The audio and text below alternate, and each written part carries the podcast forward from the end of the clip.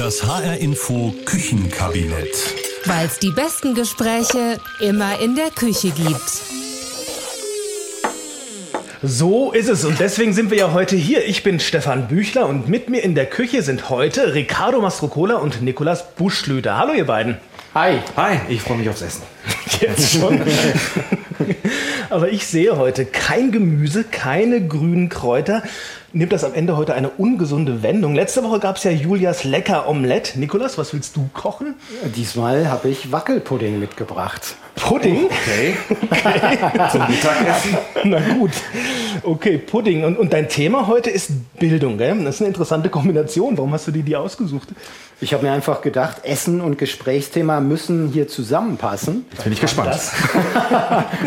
und der Wackelpudding ist so ein amorpher Nachtisch, ganz schwer zu fassen, kommt in allen möglichen Formen, Farben, Geschmacksrichtungen. Jeder hat da seine eigenen Vorlieben, wie Wackelpudding zu schmecken hat. Und das finde ich, das ist einfach ähnlich beim Thema Bildung. Auch das ein sehr schwer zu umreißendes Thema, bei dem viele Politiker wirklich wackeln und nicht nur die wackeln, oft dann auch die Finanzierung, die Digitalisierung und dazu noch, jeder versteht was anderes unter Bildung.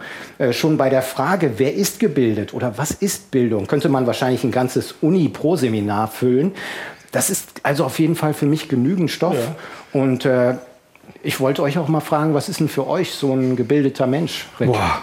Ich dachte jetzt erstmal, hey, super hergeleitet, die Verbindung zwischen Bildung und Wackelpudding, finde ich gut, ja. Äh, was ist ein gebildeter Mensch? Also so jemand ist ein gebildeter Mensch, oder? Wenn Ja. man sich so viel Gedanken Da sind macht. wir uns einig, genau. Nikolas, du bist ein gebildeter Mensch. Dankeschön. Okay. Ich habe eine Idee. Äh, ein Mensch, äh, der gelernt hat, äh, anderen äh, mit Respekt zu begegnen. Und das hat, glaube ich, für mich gar nicht so viel mit Schul- oder äh, Hochschulbildung zu tun. Also mir ist jetzt irgendwie eingefallen, ein gebildeter Mensch ist einer, der viel gelernt hat, aber ist nicht unbedingt ein kluger oder ein weiser Mensch. Das sind andere Dinge, oder?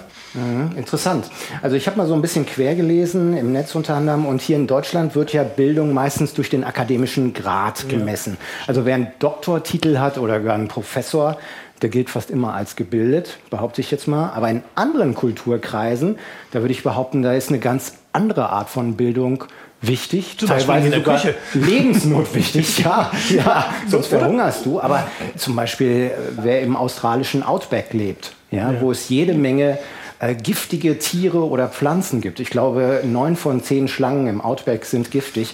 Also da ist Bildung auf eine ganz andere Art wirklich lebenswichtig. Ich glaube, du würdest da nicht überleben, Stefan.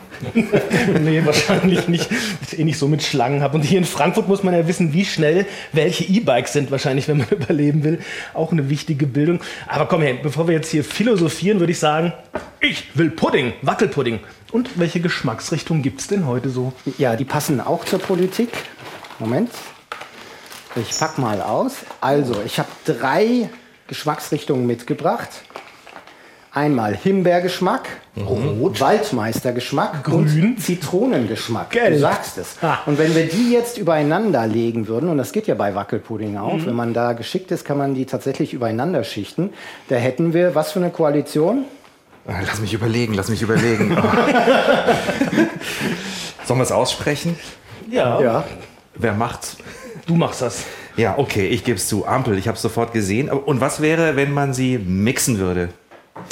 Äh, das würde ich dir nicht empfehlen, dass du das ausprobierst. Okay, Äh, denken das wir wäre nicht eine drüber ziemlich nach. undefinierbare Masse.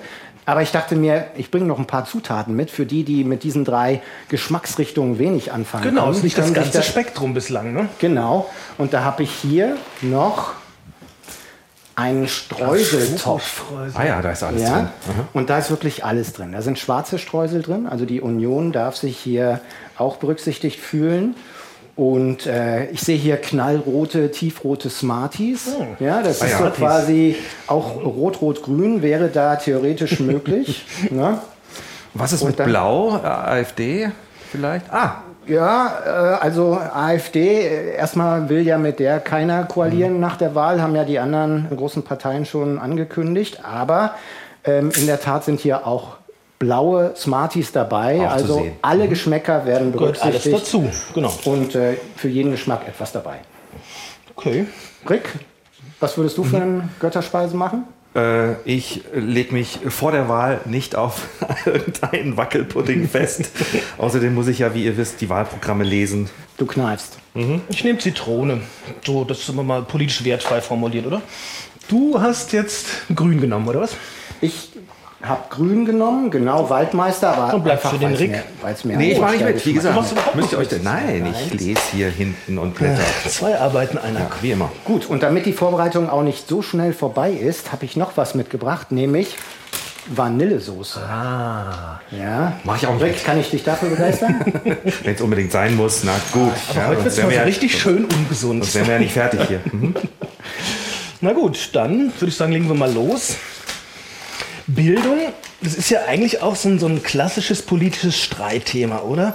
Und jetzt während der Pandemie und dem Lockdown erst recht. Ich glaube, wir haben ja alle drei Kinder hier gell, in der Schule, oder?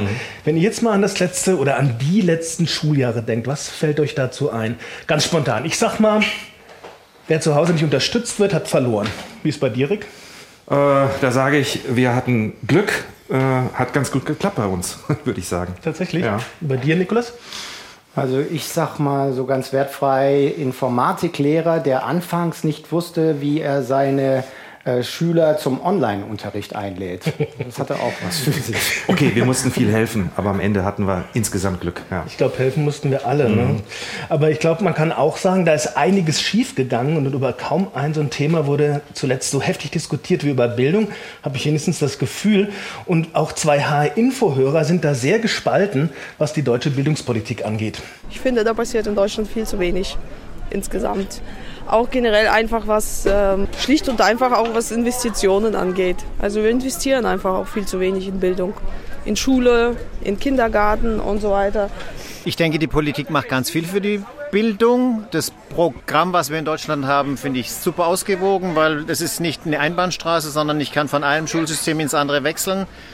Sicherlich gibt es Menschen, die meinen, es müsste noch mehr getan werden, aber ich denke, man muss auch mal sehen, dass das Ganze finanziert werden muss. Und manchmal denke ich, wäre es ganz gut, die Leute würden über den Zaun gucken und sehen, wo andere Menschen diese Möglichkeiten alle nicht haben, die wir in Deutschland haben. Also ein bisschen Demut. Das waren Anna Bolz aus Hanau und Andreas Buhl aus Hainburg. Mhm, Und da sieht man schon, wie weit die Meinungen auseinandergehen Ja. über die Bildungspolitik hier in Deutschland. Und äh, ich sag mal, das hängt auch damit zusammen, dass man dem Thema Bildung eine wahnsinnig wichtige Bedeutung äh, zuschreibt. Bildung gilt wie so etwas wie eine Universallösung für ganz viele wichtige Probleme quasi in der Welt. Sagt auch die Bundeszentrale für politische Bildung, sei es jetzt die Krise der Demokratie, die Integration von Geflüchteten, Digitalisierung, der demografische Wandel, wachsende Kluft zwischen Arm und Reich, sozialer Aufstieg und auch um Fake News erkennen zu Ja, können, klar. ist es notwendig, dass man gebildet ist. Also all das ist schwer zu schaffen, wenn Bildung fehlt oder nicht reicht. Und deshalb sagen die Vereinten Nationen auch, Bildung ist ein Menschenrecht. Bildung ist ein Menschenrecht. Das sind boah, starke Worte. Ähm, wollen wir mal gucken, was für eine Rolle Bildung in den Parteiprogrammen für diese Bundestagswahl spielt? Rick, ist das eher so ein dickes Thema oder ist es mehr so versteckt? Wie? Also versteckt natürlich auf keinen Fall, weil das, was Nikolas gerade gesagt hat, Bildung als Universallösung für die Probleme der Welt, ich glaube, das ist den Parteien schon bewusst.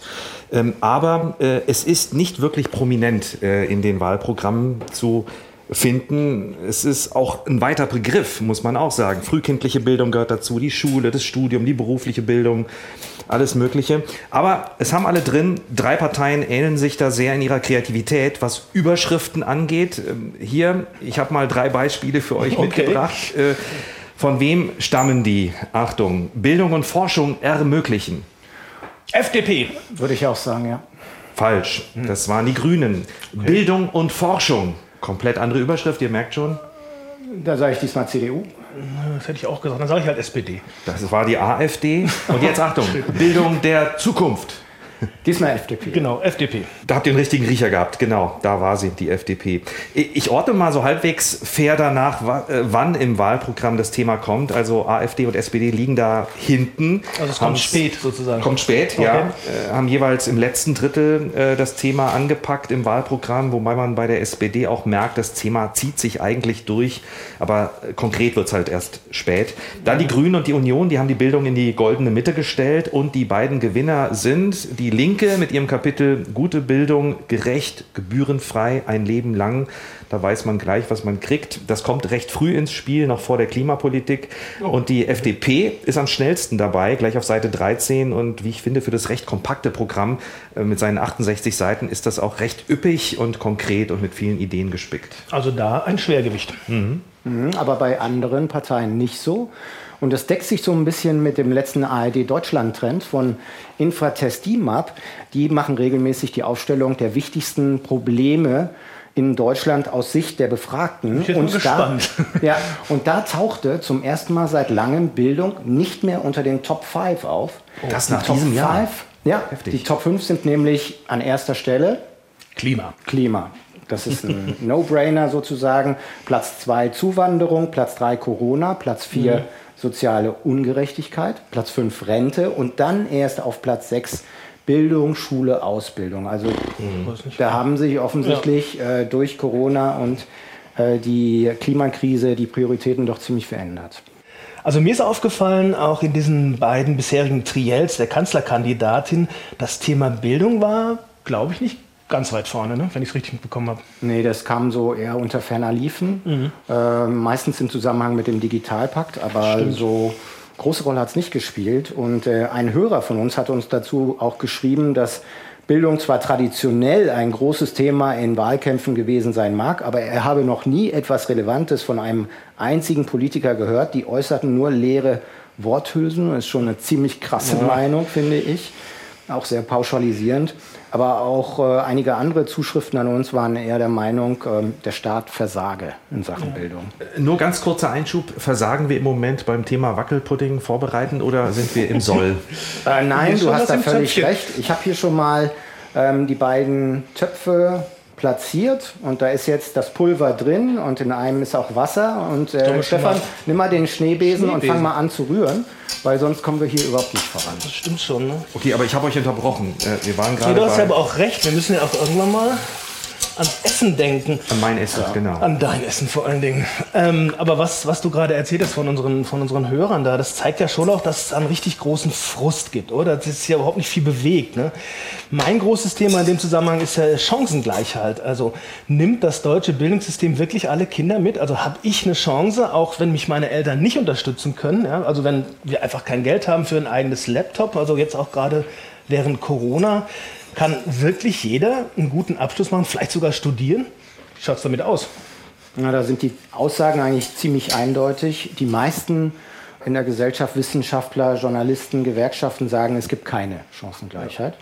Äh, Die Gewerkschaft der Lehrer, äh, GEW, sagt zum Beispiel, Kinder aus Familien mit niedrigen Bildungsabschlüssen würden strukturell benachteiligt. Das heißt, die Eltern haben oftmals weder das Geld noch die Zeit oder das Wissen oder die Sprachkompetenz, um ihren Kindern nach der Schule zu helfen. Und das habe dann zur Folge, dass die meisten Schüler in Deutschland, nämlich zwei Drittel, genau die Schulformen besuchen, die schon ihre Eltern besucht haben. Ja, also Okay. zwei Drittel. Zwei Drittel. Äh, da bewegt sich also wenig.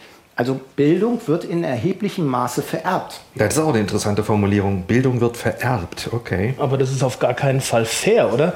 Das spaltet doch eher die Gesellschaft. Ähm, wie sieht das in den Wahlprogrammen aus, Rick? Was steht da in Sachen Chancengleichheit oder Bildungsgerechtigkeit? Kommt das vor? Ja, das kommt natürlich vor. Ich fange mal mit der AfD an. Da sind Migranten äh, in erster Linie ein Problem äh, oder eine Belastung für den Sozialstaat und die Integration eine Herausforderung für das Bildungssystem. Also Unterstützung habe ich da jetzt nicht rausgehört. Nee, der Begriff Chancengleichheit ist da auch weit und breit ähm, nicht zu sehen. Die FDP hat zwei ganz interessante Vorschläge, sogenannte Talentschulen aufbauen, besonders in Stadtteilen mit großen sozialen Herausforderungen. Sowas gibt es wohl schon in Nordrhein-Westfalen. Und sie will mit sogenannten Aufstiegspatenschaften Kindern aus nicht akademischen Haushalten helfen. Das ist ein Weg, den die FDP beschreiten will und Sprachförderung ist ihr da auch ganz wichtig. Die Union hat da ähnliche Schwerpunkte. Aufstieg durch Bildung ist auch das Stichwort. Schulen in sozialen Brennpunkten sollen gestärkt werden und dann auch hier Sprachförderung ganz zentral.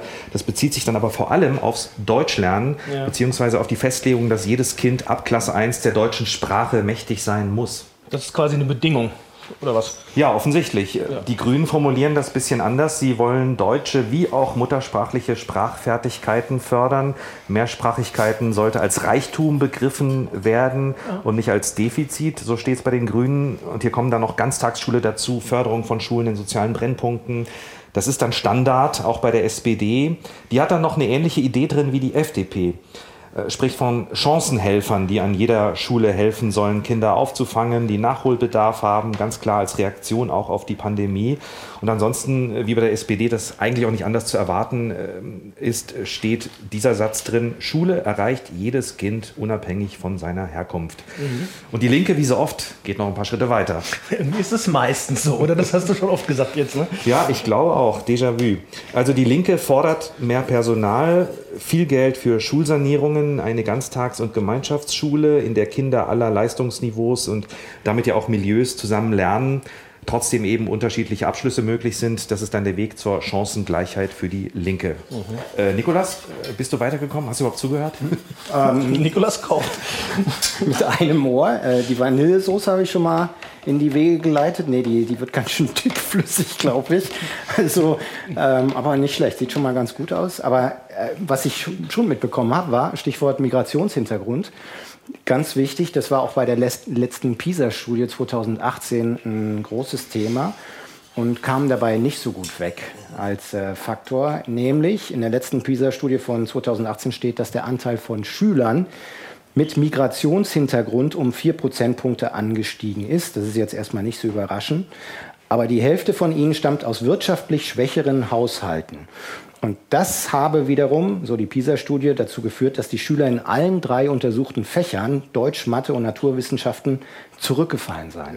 Muss ich nochmal nachfragen? Also Kinder mit Migrationshintergrund sind schuld daran, dass Kinder ohne Migrationshintergrund schlechter werden in Deutsch, Mathe und Naturwissenschaften. Steht Nee. das so da drin? Nee, nee, so ist es nicht. Kinder ohne Migrationshintergrund werden dadurch jetzt nicht schlechter. Aber das Gesamtergebnis äh, bei PISA in Deutschland ist gesunken, weil mehr Kinder mit Migrationshintergrund aus wirtschaftlich schwächeren Haushalten dabei sind als vorher. Und PISA stellt da einen ganz klaren Zusammenhang zwischen Bildungserfolg und sozioökonomischem Hintergrund fest. Und auch ernüchternd, jeder fünfte 15-Jährige in Deutschland kann nicht mal auf Grundschulniveau lesen. Ja, also wirklich bitter. Die gute Nachricht dagegen, die Kinder mit Migrationshintergrund, die schon in zweiter Generation hier sind, die haben sich seit der PISA-Studie von 2015 erheblich verbessert. Tja, so. Und das andere große Problem in Deutschland aus Sicht der OECD, das, wird, das überrascht uns jetzt überhaupt nicht, neben dem wirtschaftlichen Hintergrund der Kinder ist der Lehrermangel. Ach, da war ja noch was. Das dauert hier. Und äh, wohl bekannt, was kann man jetzt gegen diese Probleme tun? Natürlich, die einfache Lösung ist einfach mehr Lehrer einstellen und dann aber auch Kinder mit Migrationshintergrund besser mitnehmen. Das sagt äh, Andreas Schleicher von der OECD, der ja auch die PISA-Studie koordiniert. Und wo das gut läuft, hat er uns auch gesagt. Hört mal rein. Kanada ist ein fantastisches Beispiel dafür, wo zunächst einmal die Lehrerschaft, die Schülerschaft immer recht gut widerspiegelt. Ne, Das gibt also immer Ansprechpersonen für die Schüler aus ähnlichen Kulturkreisen. Zweitens, dass auch die Unterrichtsmaterialien oft die kulturelle Vielfalt widerspiegeln. Das heißt, Schüler nehmen das als Bereicherung wahr und Schüler können sich im Grunde dort wiederfinden. Aber auf der anderen Seite Kanada ist auch ein gutes Beispiel, wo die Leistungsanforderungen für alle Schüler gleich sind. Es würde den Kanadiern nie einfallen, die Ansprüche an Schüler mit Migrationshintergrund herabzuschrauben. Spannend, oder? Das steht vor allen Dingen so im echten Kontrast zu den Forderungen von der AfD. Ne? Die wollen doch die Kinder von Geflüchteten in, in gesonderten Klassen unterrichten, oder? Stimmt, steht auch im Wahlprogramm, habe Ja. ich vorhin vergessen hinzuzufügen, ja. Aber sag mal, Rick, wie war das eigentlich bei dir so als kleiner Italiener in Deutschland? Gab es da was, was dir persönlich damals geholfen hat? Ja, äh, ich, ich glaube, da hat niemand ein Riesenthema draus gemacht. Ja. Zumindest hat man das äh, mit mir als äh, damals Dreijähriger auch nicht diskutiert. Und Italien, naja, sind wir mal ehrlich, das sind ja sozusagen die Guten. Also, Außer beim Fußball. Ja, das habe ich überhört. Also die mit dem akzeptierten Migrationshintergrund, äh, wie die Leute aus Spanien, Portugal, Griechenland ja auch. Äh, Die Franzosen dann vielleicht nochmal eine Stufe anerkannter und dann klar die Nordeuropäer, das sind dann die mit dem besten Migrationshintergrund, äh, schweife ich ab. Werde ich zynisch?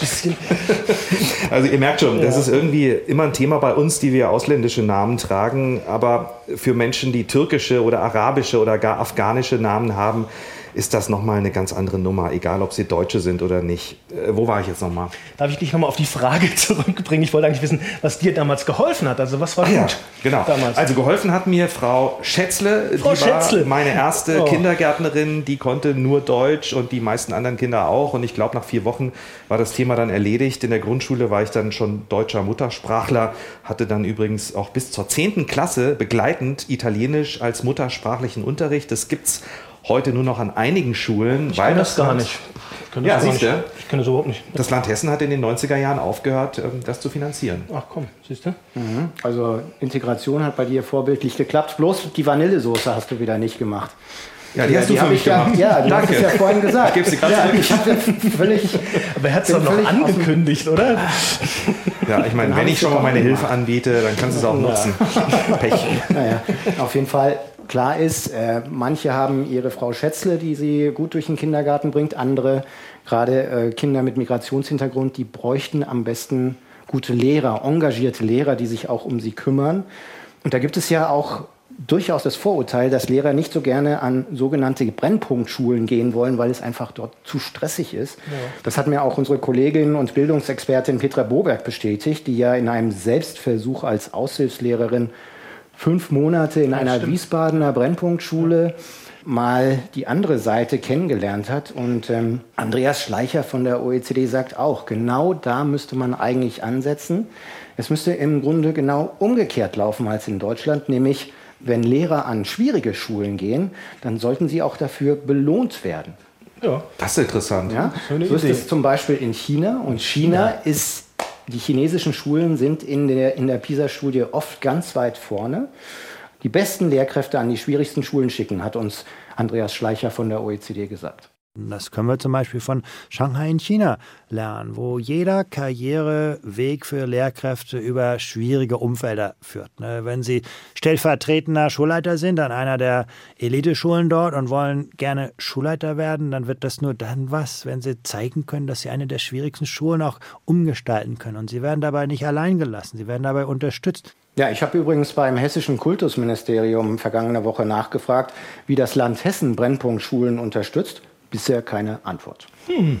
Wahrscheinlich liegt es dann ja auch daran, wie viel Geld man für wen ausgeben will. Gute Bildung kostet gutes Geld, viel Geld. Ja, könnte gut sein. Bund, Länder und Kommunen haben 2019 185 Milliarden Euro für Bildung ausgegeben. Klingt erstmal wahnsinnig viel, ist ja auch viel, aber ist immer noch nicht so viel, wie sie sich ursprünglich vorgenommen hatten, sagen zumindest die Grünen. Denn eigentlich war vorgesehen, 7 Prozent der Wirtschaftsleistung in Deutschland für Bildung auszugeben. Und die 7 Prozent, die seien mit diesen 185 Milliarden Euro immer noch nicht erreicht, sagen die Grünen. Obwohl 185 Milliarden Euro auch nach richtig viel klingt Geld klingt. Viel, ja. Rick, wie ist das in, in den Parteiprogrammen? Haben die sich da irgendwie festgelegt, wie viel sie konkret ausgeben wollen?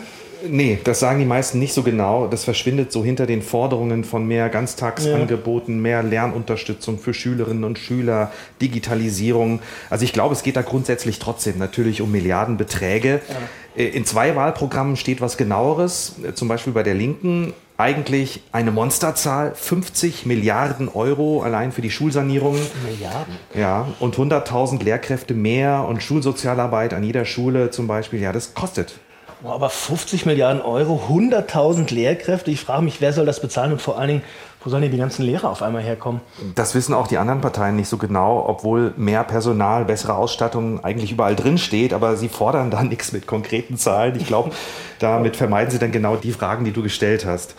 Die FDP hat noch was Konkretes. Sie will 1% der Mehrwertsteuereinnahmen in den Bildungsbereich lenken. Das wären dann 2,5 Milliarden Euro zusätzlich. Ich gehe mal davon aus, dass es jährlich gemeint ist. Bei der Union steht eine Milliarde drin für die äh, sozialen und psychischen Folgen der Pandemie, um die zu bekämpfen äh, bei Schülerinnen und Schülern. Und dann steht auch noch mal drin 100 Euro Einmalzahlung für Hartz-IV-Empfänger. Und viel schlauer wird man dann nicht aus den Wahlprogrammen. Ja, ganz schön schwammig, oder? Oder soll ich sagen, wackelig? Und das mache ich vor allen Dingen deshalb, um endlich mal wieder die Aufmerksamkeit, Aufmerksamkeit auf unsere Wackelpuddings zu lenken. Wie sieht's aus? Also wir haben das hier schön verrührt und jetzt, Grün und rot. Ist ja und, noch, äh, jetzt müssen wir mal endlich die Heizplatten anmachen. Ja. Ja, äh, das machst Du bist ja neu in der Küche. dann Ja, mal zeig ihm rüber das mal. Und drück mal hier auf den piepsenden Herd. Du hast gesagt, es darf nicht kochen, also mache ich hier mal auf ja, 5. Das geht hier ganz schnell mit diesem Ja. Induktionsherd. Ja, Aber nochmal kurz, wie ist denn das jetzt? Ähm, wenn eine neue Bundesregierung mehr Geld zur Verfügung stellen wollte, was würde das überhaupt bringen? Wir haben doch Föderalismus, also wir haben viele einzelne Bundesländer, die ganz viel Wert auf ihre Eigenständigkeit legen. ja, stimmt. In der Bildungspolitik haben die Länder die Hoheit und da darf sich der Bund nicht einmischen wegen des sogenannten Kooperationsverbots. Das Kooperationsverbot fördert zwar auf der einen Seite den Wettbewerb zwischen den Ländern um die beste Bildungsform, auf der anderen Seite kann sich der Bund aber noch so schöne Initiativen ausdenken, er bekommt ums Verrecken keinen Zugriff auf die Bildungspolitik in den Ländern. Und auch wenn der Bund mal den Ländern mal Geld geben will für Bildung, dann dauert es ewig bis zu einer Einigung. Man denke nur an den Digitalpakt, da war es ja genau so, bei dem der Bund Geld für die Digitalisierung von Schulen zur Verfügung äh, gestellt hat. Inzwischen dauert ja ewig. Aber echt mein Lieblingswort, das habe ich ja gerade von dir gelernt, Kooperationsverbot.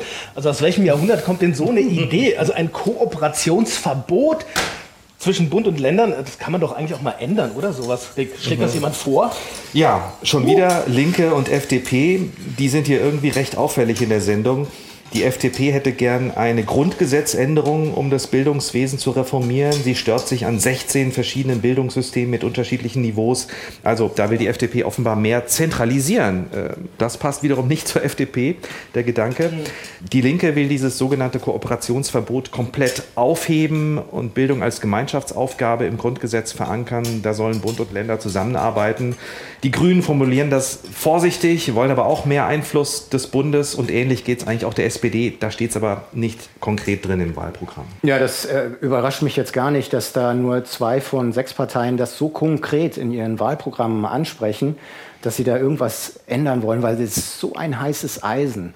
Um das zu ändern, da bräuchte man erstmal eine Ge- Grundgesetzänderung. Das heißt, das geht nur mit einer Zweidrittelmehrheit im Bundestag und Bundesrat, also ziemlich aufwendig. Außerdem regieren die großen Parteien ja auch in den Ländern mit. Und sobald die nur die Absicht, Kooperationsverbot ändern, ausdrücken, gibt es sofort erregte Anrufe von ihren Alarm. Parteikollegen aus den äh, Länderparlamenten, dass das doch gar nicht geht. Da sagen dann doch lieber, glaube ich, viele Bundespolitiker Thema aufs Eis legen, was ich euch jetzt mitteilen muss, auch für diesen Wackelpudding äh, gelten wird. Nämlich, äh, das sieht ja schon ganz gut aus, aber der muss jetzt erstmal in den Kühlschrank ziehen und das äh, für fünf Stunden. Was? so lang geht die Sendung noch. Ricardo, wir gehen. oder? Das ist ja ein Skandal. Ja, ich habe es euch mit Absicht nicht, zu essen. Es gibt ich nichts hab's zu euch essen mit heute. Absicht nicht vorher sagen wollen. Sehr schön. Also wir kriegen heute das erste Mal nichts zu essen. Oder wir müssen halt später nochmal wiederkommen. Also ich kann ja nur sagen, hoffentlich geht das mit dem Thema Bildung nicht auch so. Aufschieben, warten in den Eisschrank. Aber ist das dein Eindruck, Nikolas? Ja, schon ein bisschen. Es hat schon so viele Aufrufe gegeben nach großen Reformen, gerade in der Schulpolitik. Und was ist dann passiert? Fast Nada. nichts, meistens wenig. Gibt zum Beispiel das, das, äh, den Nationalen Bildungsrat, ich weiß nicht, ob ihr euch noch erinnert. Ja. Ja, Gab es bis 2019, da wollten Bund und Länder zusammenarbeiten, um gemeinsame Qualitätsstandards äh, für Schulen aufzusetzen. Und die haben sich alle in diesen anderthalb Jahren so sehr zerstritten, die Länder auch untereinander, dass dann am Ende Bayern und Baden-Württemberg ja, die Tür zugeschlagen haben. Die sind also, haben das Gremium verlassen. Und das, und das war auch das Ende des Bildungsrats und das steht so nichts für mich gehört, ne? sinnbildlich. Ja. Ja, für diese Versuche, da etwas Gemeinsames in der Bildungspolitik auf die Beine zu stellen. Und der Digitalpakt ist da Stimmt. wirklich die große Ausnahme bisher. Aber auch da werden ja bisher viel zu wenig Gelder abgerufen. Und so richtig viel passiert ist da, glaube ich, auch nicht. Wenigstens nicht bei uns hier in Hessen. Also, es bleibt uns nichts anderes übrig. Wir werden sehen, was nach den Wahlen passiert. Apropos, der nächste Gastkoch hier im HR-Info Küchenkabinett ist Christoph Schelt. Und mit dem reden wir über die Wahlentscheidung. Also, warum wählen wir wen? Geht es da um Inhalte oder doch am Ende nur um die Kandidaten? Könnte ja so ein Eindruck sein, der zumindest bei mir entstanden ist. Heute hier geht es aber eigentlich um Pudding. Ob der wackelt und ob der geschmeckt hat, kann ich ihm erst beim nächsten Mal erzählen. Ich bin Stefan Bücheler. Ich bin äh, hungrig. Ricardo Mastrocola. Ich bin untröstlich Nikolas Buschlüter. Na gut, also wie es schmeckt, erzähle ich Ihnen dann wirklich erst beim nächsten oder übernächsten Mal. Auf hinforadio.de gibt es übrigens alle Folgen unseres Küchenkabinetts. Wir haben ja schon über Klima, Wohnen oder Gesundheit gesprochen. All das finden Sie auch in der ARD Audiothek oder bei Spotify. Naja, also eigentlich überall da, wo es gute Podcasts gibt.